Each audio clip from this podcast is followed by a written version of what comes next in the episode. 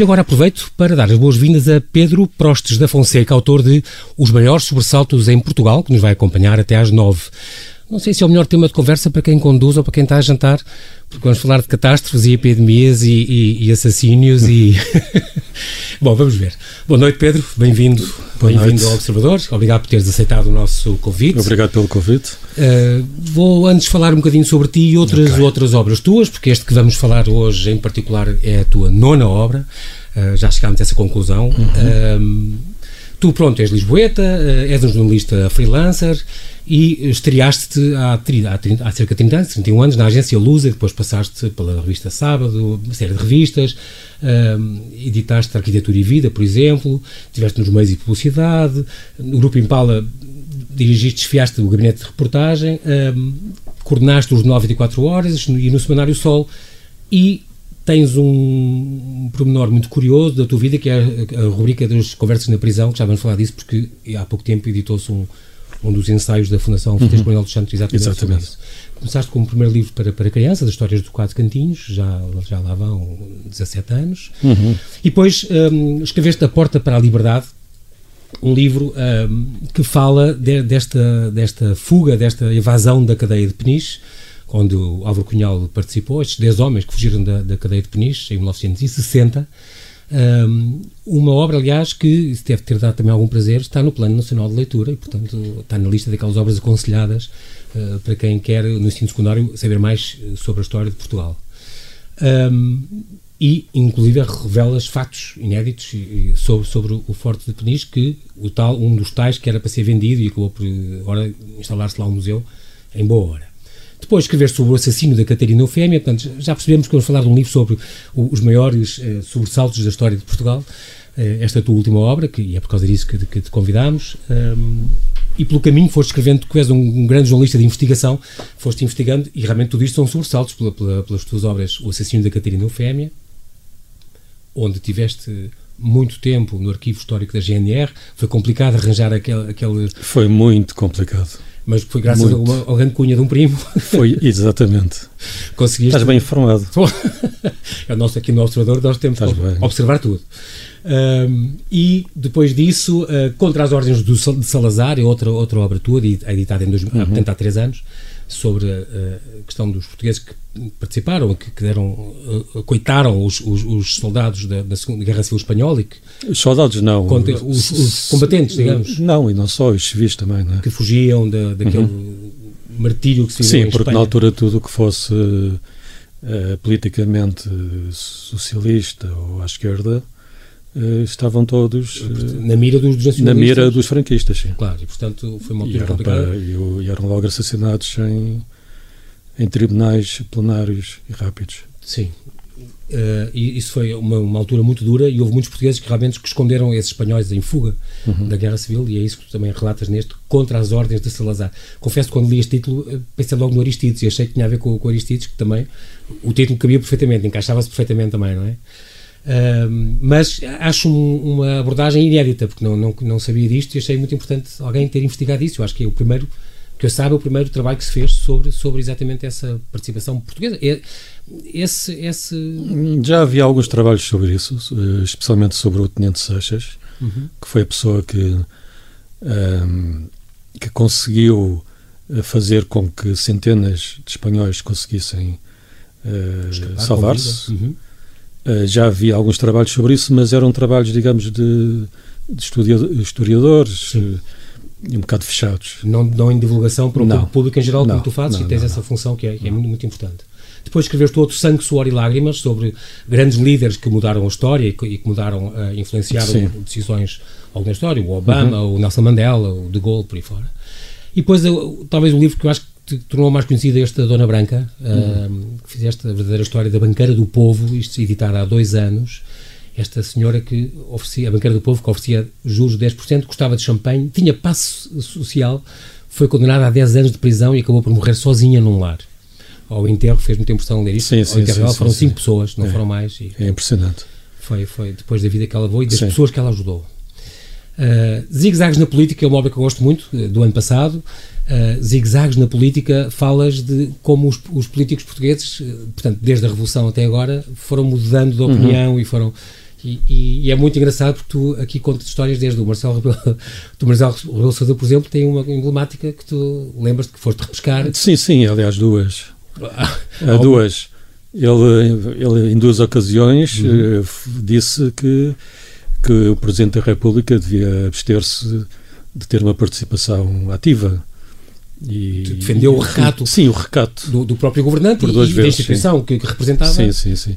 uma delas era mais conhecida, mas há uma outra de, de, de, quando ele era secretário de Estado que de facto eh, era pouco conhecida ou não era conhecida de todo. Quer dizer, e eu depois, eh, como se diz na gíria, lembei os jornais, eh, apanhei-a e foi interessante. Quando ele também dizia que, isto foi em 1996, quando lhe disseram que ele ia liderar o partido. Sim e ele disse, passa a citar, em casa algum, nunca, nunca, nem, nem que Cristo desça à terra. Sim, sim. Foi uma frase que ficou emblemática. Sim, mas essa ficou emblemática. Sim, e um mês depois era líder do, do era PSD mesmo. e depois subiu para aí acima, não é? E chegou onde chegou. Mas em relação a estes zigzags, aquilo que, que eu achei mais interessante é que, uh, para além dos políticos que vão zigue-zagueando, mas eu acho que também às vezes é natural uhum. uh, porque as pessoas vão mudando de opinião e não, não vem mal é ao sim. mundo. Aquilo que eu constatei que quem mais uh, foge, digamos, de uma certa coerência são os comentadores políticos, muitas vezes os próprios políticos.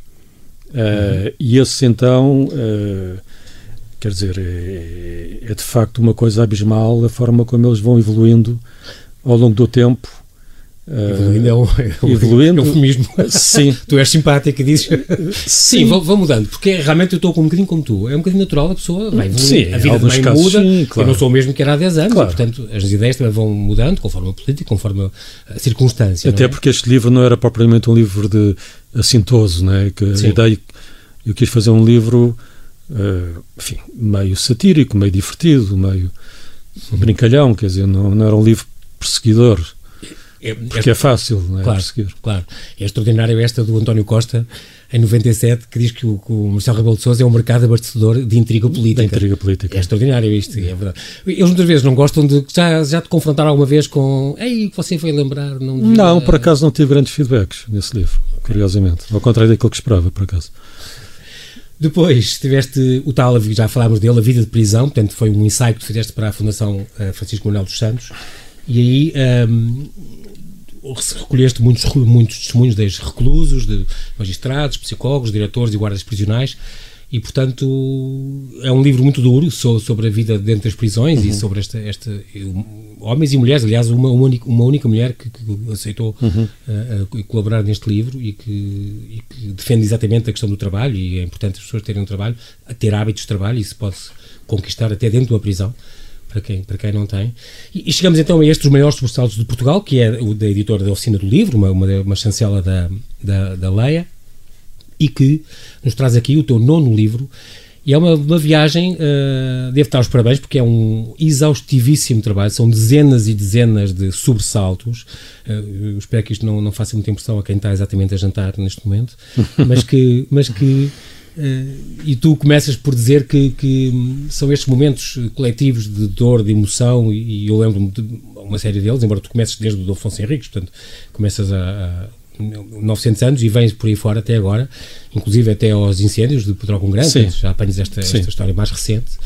E, um, e é engraçado porque tu, e estamos na rádio, falas exatamente do, deste, do aparecimento da rádio em 1920, portanto, como, como a informação ficou realmente democraticamente aceita, eh, eh, acessível a toda a gente e isso foi, espalhou muito, eh, passou a ser uma quinta este mundo. Sim, eu penso que sim. Aliás, uma coisa que eu escrevo no livro uh, é que, uh, e isso é fácil de perceber, quer dizer, vamos lá ver, a imprensa já existia, mas era uma imprensa muito elitista. Uh, no século XIX começaram a, a tentar popularizar a imprensa, era uma imprensa que era lida só por certo tipo, por uma certa classe social, eh, quase todos homens, e não chegava, digamos, à população. Um, e com a rádio, de facto, a coisa popularizou-se. O que é que acontece? Acontece que os sobressaltos, que até então eram, uh, digamos, enfim, tinham um espaço geográfico limitado, Normalmente era aquilo que se passava na aldeia, ou aquilo que se passava na rua, ou aquilo que se passava numa comunidade. as pessoas no século XVIII que vivessem eh, em Castelo Branco sabiam lá o que, é que se passava em Lisboa. Não faziam a menor ideia, portanto não sobressaltavam por causa disso. Era um mundo muito mais pequeno. Quando muito uh, as coisas uh, chegavam lá, uh, sei lá, níveis dos franceses, hum. por exemplo.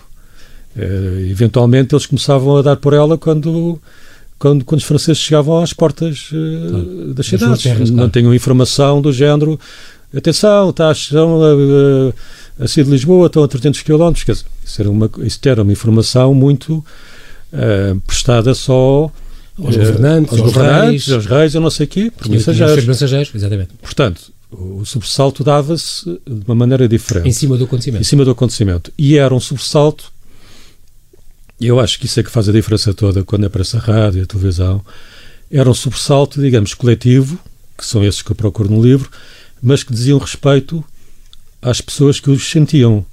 Portanto, a pessoa tinha medo porque de repente aparecia, iam ser invadidos. Né?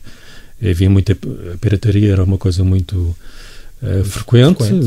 Naqueles, nos séculos XIV, XV, XVI, uh, até antes. Muitos salteadores. muitos salteadores, etc. Portanto, era um. Era um depois passou uh, com a comunicação, com a televisão, com a rádio, começou a, a sentir-se uns sobressaltos que não tinham propriamente a ver, ou que ver, uh, connosco, não é? Mas que nos faziam sentir uh, emocionados uh, ou com medo. Quer dizer, uh, eu, eu, uma das, um, um, dos acontecimentos que eu aqui refiro foi Timor.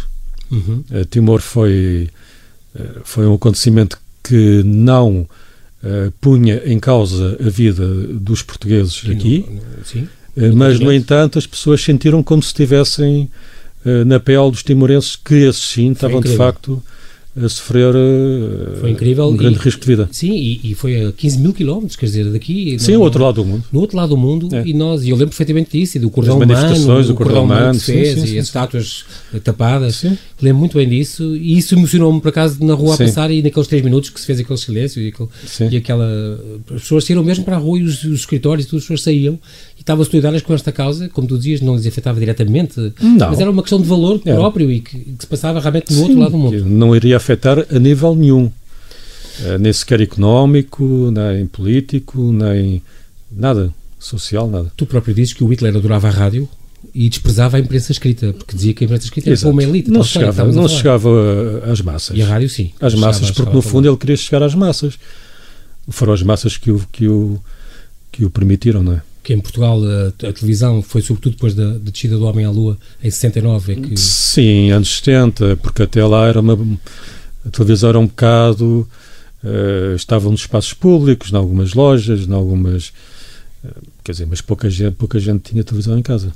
E finalmente com as redes sociais então o mundo ficou sim, uma quinta. Então, passou a ser uma quinta. Nós vamos fazer aqui um brevíssimo intervalo, já voltamos à conversa com Pedro Prostes da Fonseca. Continuamos a conversa com Pedro Prostes da Fonseca, o autor do livro Os Maiores Sobressaltos em Portugal.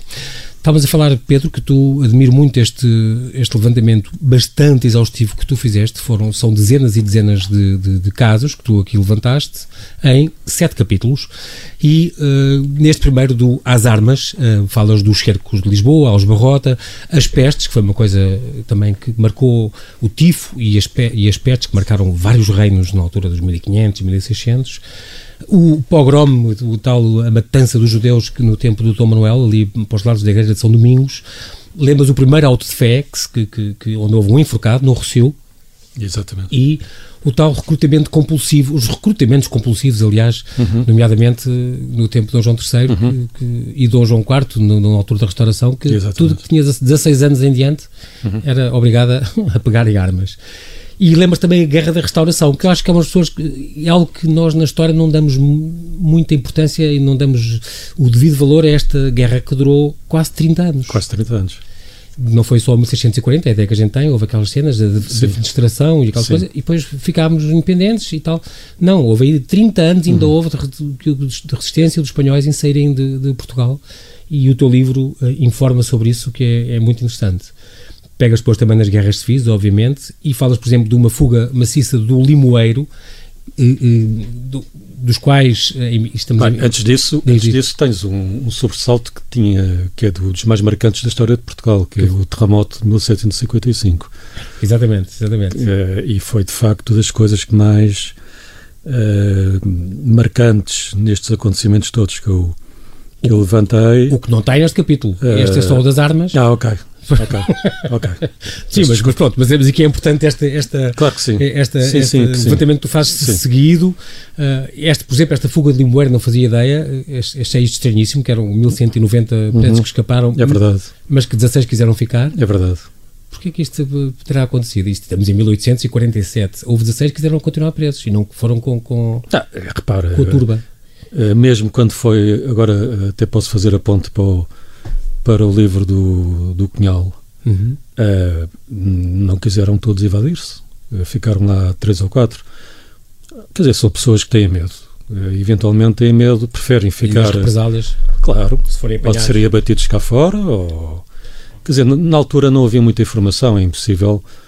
Uh, e isso é a parte difícil. Este livro está muito mais inclinado para o século XIX, XX, uhum. do que para o, o, início, exatamente porque era é difícil uh, encontrar uh, muita informação sobre alguns acontecimentos que eu, que eu relato aqui. Portanto, relatos, porque são fundamentais, mas, enfim, invasões francesas ainda consegui uh, algumas coisas da época, uh, mas é difícil. No caso deste, desta fuga, eu, eu, tive que a nomear porque achei interessante. Uh, de repente, mais de mil pessoas. De repente, não, não foi de repente, sim, foi no meio sim. da Guerra Civil. Mais de mil pessoas. Aliás, havia muito hábito de, durante as guerras civis, libertar os, os, os presos. Era, era normal. E neste caso foram mais de mil. Mas eu acho que eles também não fizeram mal nenhum por aí, não há nenhuma notícia que eles tenham. Eh, aliás, eh, o, o que, consta na época é que eles saíram tão eh, depauperados em termos físicos e tão. Que nem, tava, que nem perceberam muito bem o que é que lhes estava a acontecer. Viram-se cá fora e, e, olha, foram cada um para a sua vida. Claro que havia depois os políticos, uh, e por isso é que, que eles foram. Uhum. Por isso é que, é que houve essa abertura de portas e esses sim uh, puseram-se a fresco. E tiveram que escapar para, para, para sim, Espanha, barco, para a terra. E, e, e puseram-se a fresco, porque na altura era o problema dos liberais e dos, e dos miguelistas. Dos miguelistas né? E, tu, a propósito disso, lembras este, o, o remexido, que uhum. esse não conhecia, uhum. e foi, foste tu que me Sim. apresentaste, este, este guerrilheiro. E eu acredito feroz. que eu também não fazia ideia que existia um remexido. E achei, é das coisas que eu acho. Aliás, eu posso dizer que aqui neste livro há 5, 6, 7 situações que eu não conhecia de todo. Nunca tinha ouvido falar. E, portanto, foi ao investigar que vieste e, a descobrir. Sim, e eu quis, quis introduzi-las uh, porque, uh, por um lado, pelo aspecto de descoberta e de curiosidade que uhum. o livro também uh, pode trazer, mas por outro porque estão dentro da, da, da, linha de conduta do, do livro. Provocaram de facto sobressaltos. Este remexido foi um Este deles. remexido era quem era o remexido? Era um homem. José Joaquim de Sousa Reis, de seu nome? Eh, era um homem miguelista. Uh, Atenção, tinha uma lesão. Tinha uma lesão, sim, na, na perna por ter jogado a bola em jogar a bola. E, e quando uh, a facção miguelista uh, perdeu, uhum. ele, e isso é interessante, porque não foi só ele, mas ele foi um dos, dos que se tornou guerrilheiro passou a ser conhecido como guerrilheiro pela, enfim, pela, pelo governo. Mas não era só ele, ele estava no Algarve, ele de facto foi dos piores e que mais problemas causou uh, na altura uh, ao executivo. Uh, mas em, por todo o país havia guerrilha. Uhum. E, e, o que é interessante é que os saltimbancos, muitos deles juntaram-se à guerrilha. E, e, depois muitos guerrilheiros perderam um bocadinho uh, o, o controle o sobre o próprio a própria intenção Sim. da guerrilha. E, mas eles faziam guerrilha e faziam-se. Eles tinham que alimentar uma série de pessoas, roubavam, pilhavam, assaltavam, e no fundo era uma maneira também de criar uh, digamos, um estado de, de caótico no país para uh, favorecer a causa miguelista, porque, entretanto, o Dom Miguel assinou a Convenção de Evramonte, mas rasgou logo a seguir. Portanto, aquilo não teve validade absolut, absolutamente nenhuma. O Remexido é, é um, é um personagem que dava quase um filme. É, eu, não, eu, eu, prefiro não. Eu, eu, fiquei com a ideia disso também. Não, não falar muito mais sobre isso. Porque... Até porque, não, e também, também para fazer as pessoas lerem, claro. até porque este capítulo está muito engraçado e tu referes imensa coisa onde, onde ele é citado e, uhum. e, coisas que ele fez, e realmente a mim também me surpreendeu porque confesso que não conhecia. Não, eles chegaram, chegou-se a admitir eh, queimar a, a Serra toda a Algarvia para o apanhar, não é? Isto foi uma coisa que tal, foi debatida nas cortes, uh, tanto chegou a este ponto. Tal a senha para, para o apanhar Sim. e, e, e, portanto, acabou por ser também apanhado. o mal que ele tinha que ele espalhado, o mal, as suas ações que ele que, que tinha, que tinha espalhado. É? Os costumes que não foram brandos, uh, por exemplo, neste capítulo, segundo contas de falas da Catarina Eufémia e falas da guerra, Sim. guerra colonial. Aqui estamos a falar do, do tempo do, do Estado Novo, não é? Uhum e da PID e, e, e, todo o esforço de guerra que, que, daqueles 13 anos de guerra colonial e depois passas então, a, passas então às forças da natureza, aí então o grande terremoto de 1755 uhum. um, com as suas 20 mil casas eh, destruídas e também fiquei, achei curioso este pormenor que ninguém sabe quantos é, é quantas vítimas não. é que pode ter feito, é impossível saber, diz Impossível, completamente impossível. O próprio Rui Tavares diz que, uhum. que nunca se saberá quantas pessoas conseguiram morrer. Um, e, e conta a história do, do, do, padre do jesuíta italiano Gabriel uhum. Malagrida, um romance muito, muito bom do Pedro Almeida Vieira, a falar também, sim, sim, a contar sim, deste homem, que profeta da desgraça, uhum. autenticamente, que acabou por ser eh, enforcado pela Inquisição, o último, uh, aliás, auto de fé que houve em Portugal, foi, foi, protagonizado por ele, um, e que tinha sido o conselheiro da, da Marquesa Távora, da Marquesa ela própria decapitada Exato. quatro anos depois do terremoto. Falas também do outro pequeno, mais pequeno terremoto, em 1909, uhum. que eu não, não sabia, não conhecia, e do grande ciclone de 1941. Isso eu lembro, já ouvi falar muitas vezes, porque eu lembro que fiz uns artigos sobre as maiores árvores de Portugal e, e, há uns anos, para a Fórum Ambiente, e muitas delas caíram com este grande terremoto de 1941. Portanto, foi uma coisa realmente assustadora. Só para dar um exemplo que tu, que tu levantas, 300 traineiras que, que estavam em Sesimbra que sim. foram engolidas pelo mar. Sim, sim, sim, Só por causa dos ventos. Não, isto é impressionante. Nós aqui entramos aqui noutra... Uh, uh, enfim... Uh, entramos aqui noutro problema, que é Uh, se eu não tenho grande informação, ou não temos grande informação relativamente a acontecimentos passados há, há bastante tempo, uh, chegamos aqui a esta época salazarista e também temos uh, dificuldade em arranjar, em, fontes. em arranjar fontes porque alguns destes acontecimentos foram completamente escondidos. Abafados. E estamos a falar de, das cheias, que agora ias, ias, falar a seguir, presumo. De 67. Das sim. cheias de 67. Uh, isto. Foi um caso também quem, muito sério. Quem estivesse em casa a ver, eh, enfim, a ouvir rádio ou, ou outra coisa qualquer, não estava a passar nada em Portugal nessa, nessa noite. É? Foi completamente abafado pela, pela, E foi uma coisa tenebrosa. Tenebrosa e envolveu muito, isso eu lembro-me da, da sociedade civil, eu lembro, tu eras viveu também, Sim. envolveu muito a sociedade civil, a ação católica e uhum. esses estudantes do técnico. E, não só envolveu, como criou uma consciência política junto de um alargado grupo de, de pessoas. Estou a lembrar, por exemplo, da Linda Roseta, por exemplo? Sim, vários. Sim, porque muita gente, uh, ao ir ao terreno ajudar, uh, percebeu o que é que estava a passar, uh, na forma como o governo lidava com, lidava com aquilo, hum. co conheceu um país que, que, era um país muito atrasado e, portanto, teve um contacto muito direto com o povo e, a partir daí, politizou-se. Esses estudantes politizaram-se, não é? E, e, estamos a falar de uma altura, estamos em 67, na noite de 25 para 26 de novembro, onde choveu muito. Na Grande Lisboa, então, houve de 500 a 700 mortos. Eu acho que as pessoas não, não têm nada noção da dimensão, mesmo uhum. hoje, não se fala muito disso, claro, e portanto não têm a dimensão do que foi esta, esta maior catástrofe do século XX, sem dúvida nenhuma, para, para, então, sobretudo para esta zona, desta região da Grande Lisboa. Mencionas o incêndio do Chiado, foi a altura que eu comecei a trabalhar na Renascença, era, estamos em 1988 Uh, e claro, os incêndios florestais. E, e aí acho que fazes bem, lembras estes últimos, claro, houve com 113 mortos em junho e outubro de, de, há dois anos. E também as pessoas já estão, têm memória curta, como sabes, a Serra de Sintra, em, em setembro de 66, uhum. quando morreram 25 militares, e, e, outros exemplos que tu dás. Sim, eu, eu tentei fazer uma coisa que foi, quando eu vou a um, a um acontecimento, um, tentar sempre remeter também para outros que, não, não tendo um capítulo reservado para eles, eh, fazem sentido serem, serem lembrados. Mencionados. E, e, portanto, o que acontece no caso do, do, incêndio, do incêndio florestal de 2017, uhum. uh, lembrar outros que também Arma foram Mar, terríveis. Armamar, por exemplo. Que foram terríveis e mataram. 14 bombeiros. Sim, uhum. sim, sim. Passas então às, às moléstias e então a cólera a grande pneumónica gripe espanhola, que não era nada Sim. espanhola, não é? Eu lembro, eu lembro não, não era nada espanhol. A origem, mas o nome vem. Tu contas isso, não é? O nome ficou sempre conhecido pela gripe espanhola, mas não, não vinha de Espanha sequer. Não. Se não me engano, acho que vinha até de França, mas, mas pronto. Mas, mas mas mesmo assim morreram 55 mil pessoas. É, é uma coisa Não, é brutal, impressionante. Brutal. 50 a 100 milhões de mortos uh, uh, no mundo inteiro. Sim. É uma coisa que também, e, e os nossos avós uhum. uh, passaram por, isto. Bem, e estamos a falar já de uma, de uma doença do século XX, não é?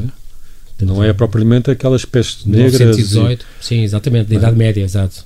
Eu, por exemplo, já vi o Liceu Camões, que foi utilizado como enfermaria. onde, já... onde eu andei, por exemplo. Foi. Uh, e, e, foi, foi terrível, foi terrível. Passas depois para os episódios policiais, e então lá vem o Pancada, não é? Temos o nosso amigo Diogo Alves, o, o, assassino do aqueduto, o tal galego que, que foi enforcado em 1839 e erradamente pensa-se que foi o último condenado à morte em Portugal, não Sim, foi? Erradamente. Foi, foi o penúltimo, acho que foi. Sim. Um, e cuja cabeça, que eu também já vi, é conservada porque houve uns médicos que acharam que. Achavam que sim, na altura achavam que medindo as a dimensões forma... do crânio e não sei o quê, e olhando lá para umas coisas lá dentro, que eu também não sei muito bem o que eram, que eventualmente se percebia a razão da, da maldade. Mas isso, pronto, teorias do tempo. E por isso esta cabeça, portanto, é conservada, ele foi decapitado e esta e é, foi enforcado e depois cortaram na cabeça e esta cabeça ainda existe e está conservada em formaldeído ou em formol, sim, sei, sim, sim, sim. na Faculdade de Medicina, ainda, ainda hoje é, pode ser vista. Pode. Falas no regicídio, claro, o crime de Serrazes, que eu confesso que não conhecia, Uhum. Este, este o, o, crime de, Serral, de, Serralves é, de Serralves é interessante, de Serralves, porque uh, criou uma polémica enorme uh, uh, em Portugal, porque isto é, foi um crime de, de malvadez que não teve nada a ver com aquilo que, que, se, que, que depois quis fazer uh, para se crer. Uhum. Uh, a ideia era fazer crer que era um crime de honra. Exatamente. E, e isso mostra um bocado como é que a sociedade na altura pensava, porque o, os, os, homicidas uh, foram, foram defendidos na imprensa, pelos populares uh, em geral, porque, enfim, porque estavam a defender a honra e, e acabaram por ter eh, penas eh, ridículas face à gravidade daquilo que fizeram. É uma história que eu, que eu achei interessante colocá-la, primeiro porque deu algum alarido uhum. e por outro, porque mostra, digamos, como é que eram os costumes na, na época. Na época.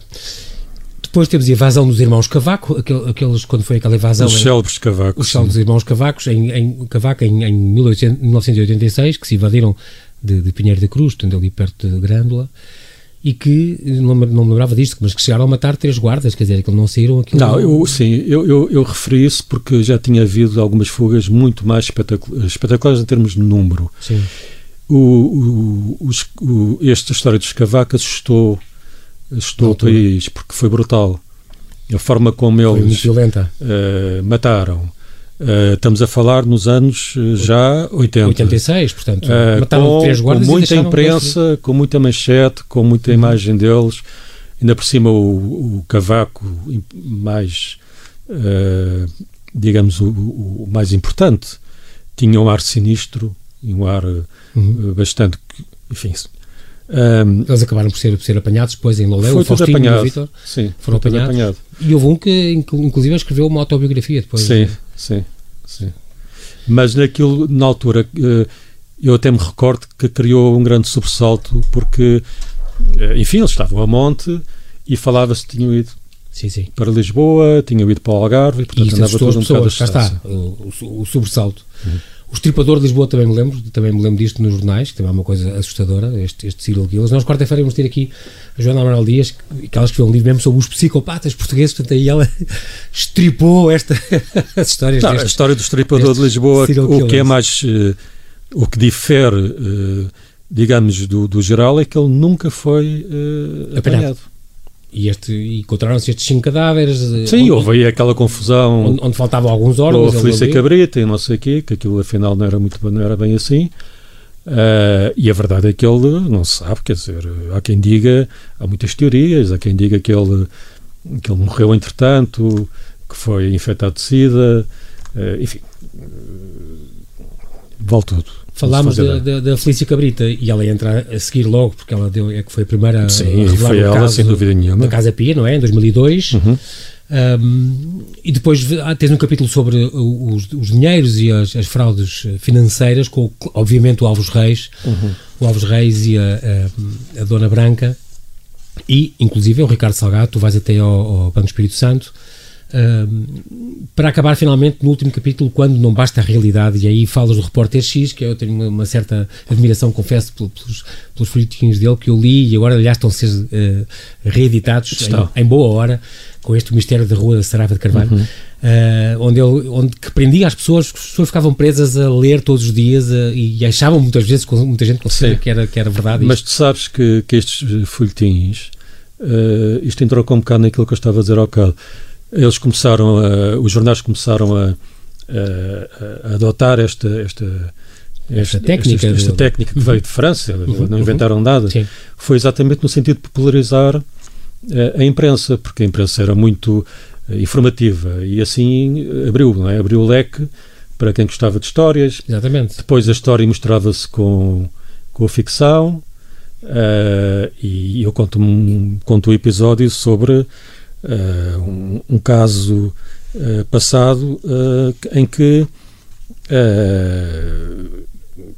de uns salteadores em que a certa altura a curiosidade é, quer dizer, é tão estranho que aquilo começou num jornal inventado outro jornal, estamos a falar de jornais mais, mais, mais importantes, de Diário Notícias, etc. Uhum. Outro jornal pegava a história e dava-lhe mais uns condimentos uhum. uh, quando a história não existia. Era tudo um fake news, portanto? Sim, completamente. e porque eles também queriam eh, porque eles não sabiam e não queriam ficar eh, atrás. Exatamente. E então iam dando notícias. construindo. Construindo e, em cima do. E acrescentando um ponto, e acrescentando um sim, ponto. Sim, e tal, como notícia. Para não ficar atrás. Como notícia. Incrível. E isso também criava algum sobressalto, como, como é Claro, claro. E no fundo, e, e, foi uma ideia também para fidelizar muitos leitores. E, sim. E, isso era importante. Na altura até foi no Pinhal da, da Zambuja, porque era um Pinhal com muita má fama. Uh, e, e, foi aí que se passou a ação, mas o livro depois fala, fala sobre isso. Para não perder estes maiores sobressaltos em Portugal, eu vou terminar mesmo com, e nós estamos a terminar em dois minutos, Uh, com este dos marcianos, que eu muito. Eu lembro-me disto também, essa história, depois da Guerra dos Mundos, do, do Exatamente. H.G. Wells, em, em, 1938.